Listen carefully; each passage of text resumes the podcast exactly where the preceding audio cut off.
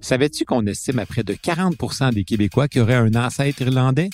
Par exemple, les anciens premiers ministres Jean Charest et Brian Mulroney, ou le poète Émile Lilligan, et même l'ancien gardien de but des Canadiens Patrick Roy ont des origines irlandaises. L'histoire, c'est pas comme la date de péremption sur les aliments dans ton frigo. Tu vas pas te transformer en monstre si t'en manges un peu. Puis bien souvent, tu te rends compte que ça peut être bien le fun. Ici Martin Landry, je suis professeur d'histoire. T'écoutes le balado Passé date.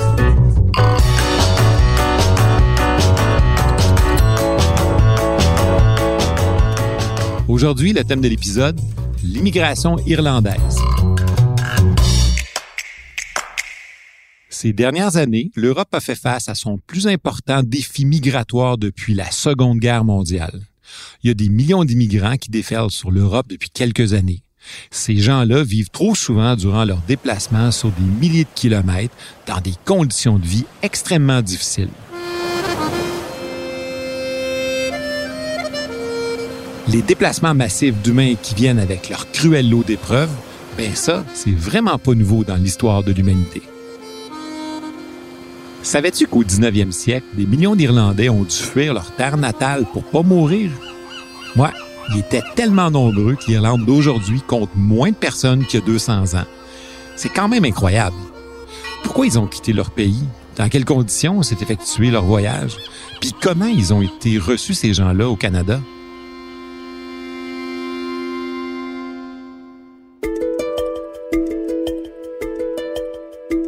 Au Royaume-Uni, avec la fin des guerres napoléoniennes, des milliers d'hommes ayant servi dans l'armée britannique retournent chez eux.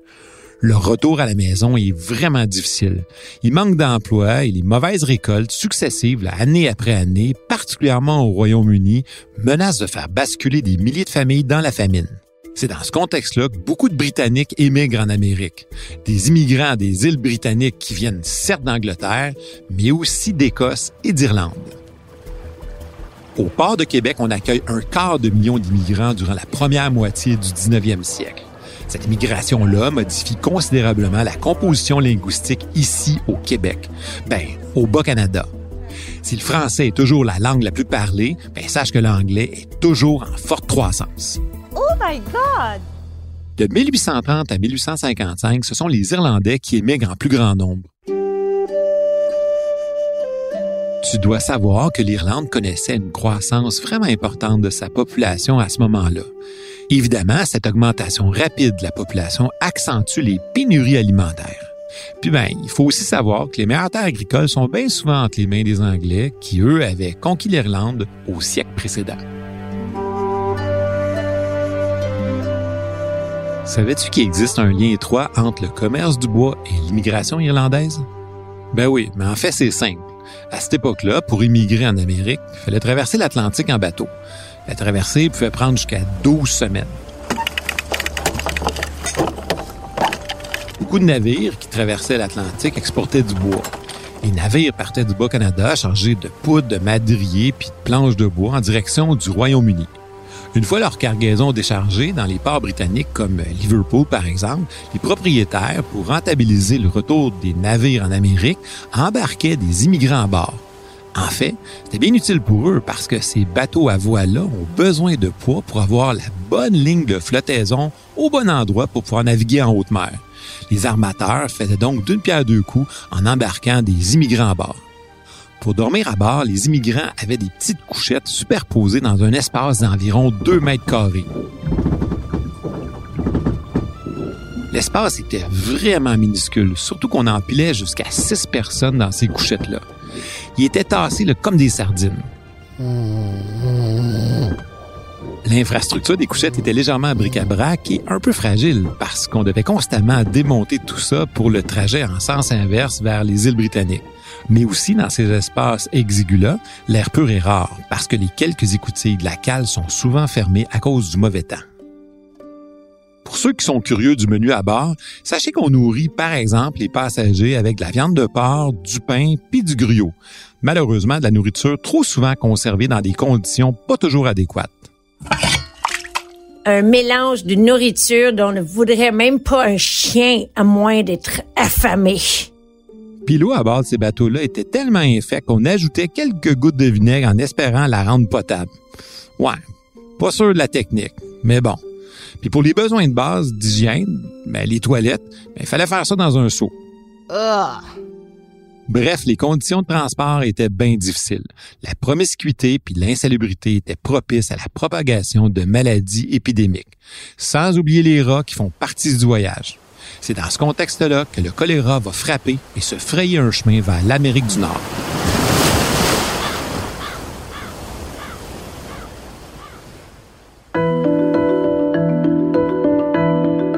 On peut dire que c'est en 1817 que le choléra a commencé à faire des ravages dans le monde, d'abord en Asie et en Europe. En fait, la maladie suivait les routes de commerce. Cette maladie-là provoque une diarrhée majeure qui cause une déshydratation extrêmement rapide du système. C'est très contagieux le choléra. En fait, ça se transmet souvent par les mains qui sont sales, les aliments qui sont souillés ou par l'eau contaminée. C'est dans ce dangereux contexte pandémique-là qu'au début du 19e siècle, des milliers d'immigrants arrivent en Amérique. Au début, ce sont principalement des nouveaux arrivants protestants et plutôt à l'aise financièrement. Mais ça va changer dans les années 1830. À cette époque-là, ce sont plutôt des immigrants irlandais catholiques très pauvres qui affluent au pays. Au Bas-Canada, on a peur que les navires transportent les germes de l'épidémie.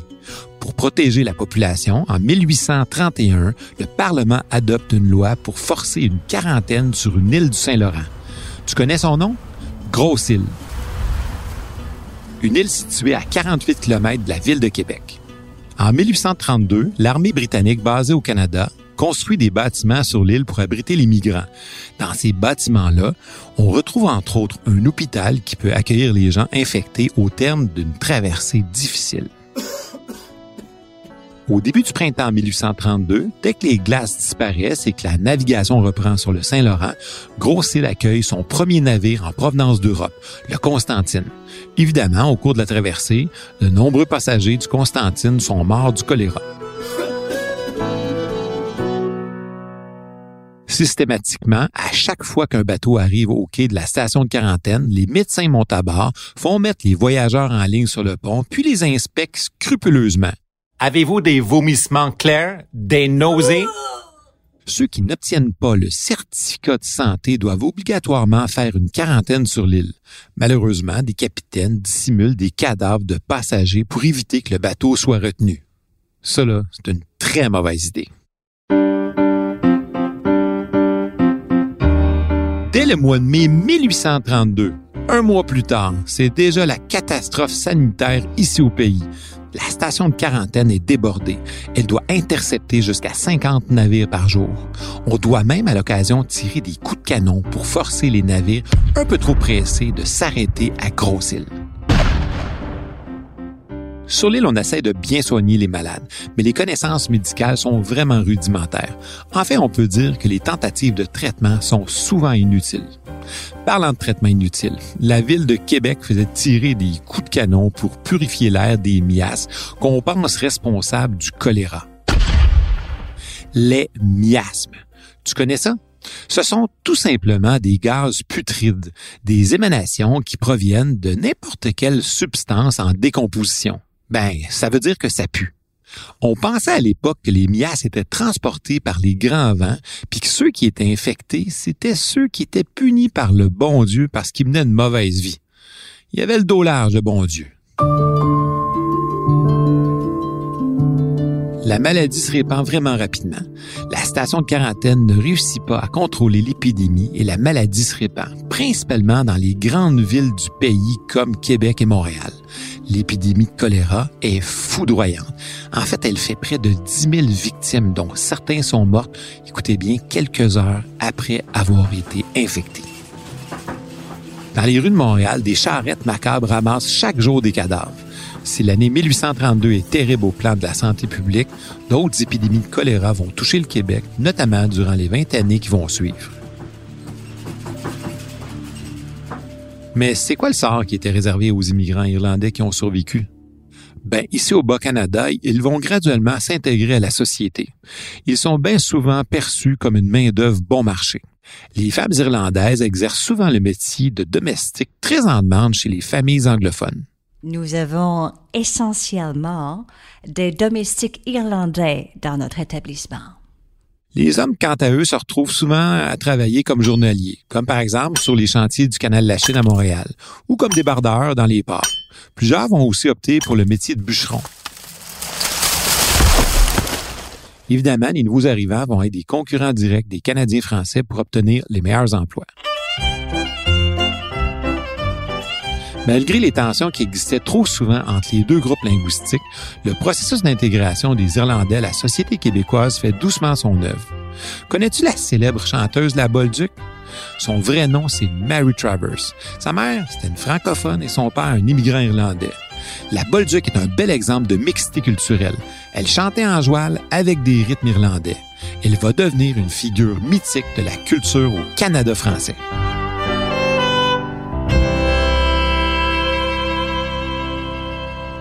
As-tu déjà entendu parler de la grande famine irlandaise? Cette famine-là a vraiment été foudroyante.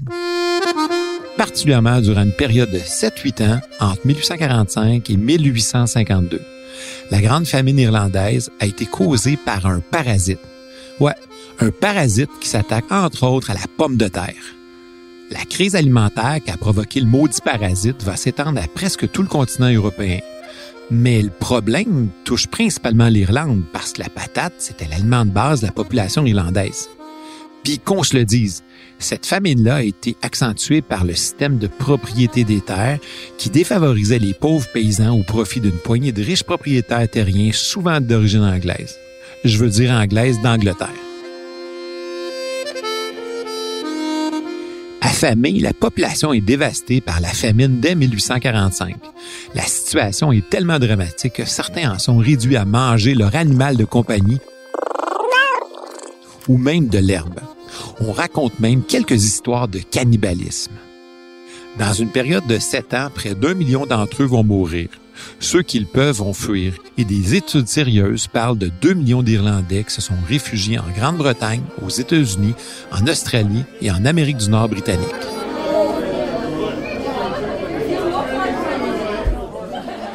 Comme je te disais tantôt, les conditions de la traversée de l'Atlantique vers le Canada étaient vraiment terribles. On surnomme même les bateaux qui transportaient les immigrants les bateaux cercueils. Dans ces embarcations-là, les exilés manquaient d'eau, de nourriture saine et d'espace. En fait, tout était réuni pour que les maladies puissent se propager à bord. On aurait mieux fait de mourir de faim en Ireland et être enterré dans notre pays natal plutôt que de mourir de cette fièvre et jeter au requin. Tu dois savoir qu'au 19e siècle et jusqu'à la Seconde Guerre mondiale, c'est plus de 4 millions de migrants de 60 pays qui ont transité par le port de la ville de Québec. Imagine, à l'époque, c'était le cinquième port en importance dans le monde. Bref, revenons aux Irlandais. En 1847, cette fois-ci, c'est le typhus qui fait des ravages au sein des passagers. Mais le typhus, c'est quoi au juste? C'est quoi les symptômes? En fait, c'est une maladie infectieuse causée par des bactéries. Le typhus se transmet par les insectes, comme les acariens, les puces, puis les tiques. En fait, ce sont les excréments de ces petits insectes-là qui propageaient la maladie au départ.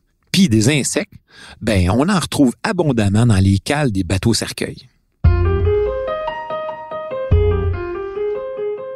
Les gens infectés ressentent de très gros maux de tête, une puissante fièvre et on voit apparaître sur la peau des malades des éruptions cutanées.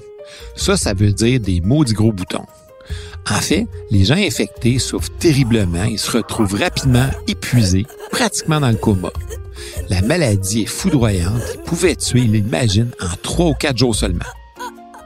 En 1847, plusieurs milliers d'immigrants en provenance des îles britanniques sont morts du typhus durant la traversée de l'océan. Cette année-là, on estime qu'environ 5000 cadavres ont été jetés dans la mer pendant le voyage. Ces milliers de morts vont laisser des enfants sans parents. Ces petits orphelins-là seront souvent adoptés par des familles canadiennes-françaises.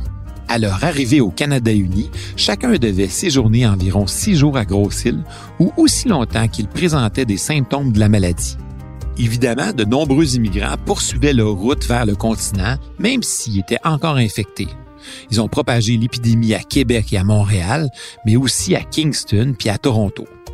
Il faut dire que Montréal a été une des plus touchées par l'épidémie.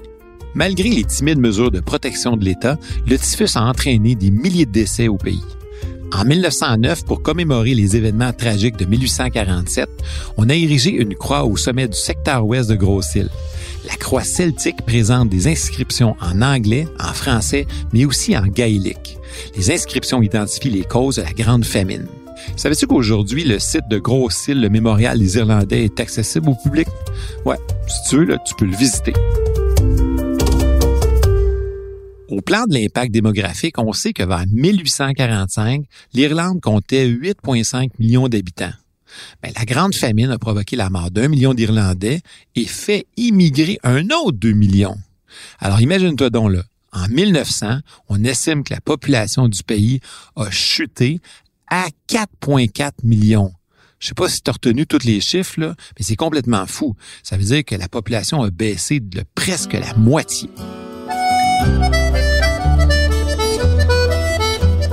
Ici au pays, ces courageux immigrants ont laissé des traces considérables dans la culture québécoise. Un héritage important, principalement au point de vue musical. On remarque chez les descendants que la fierté identitaire est toujours vivante, possiblement grâce à la fierté d'avoir été de vrais survivants.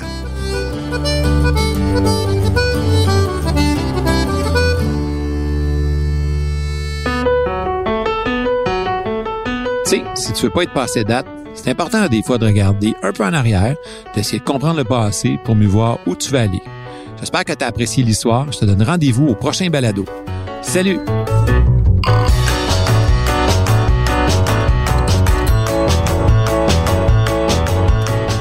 Recherche historique, Raymond Bédard et moi-même Martin Landry.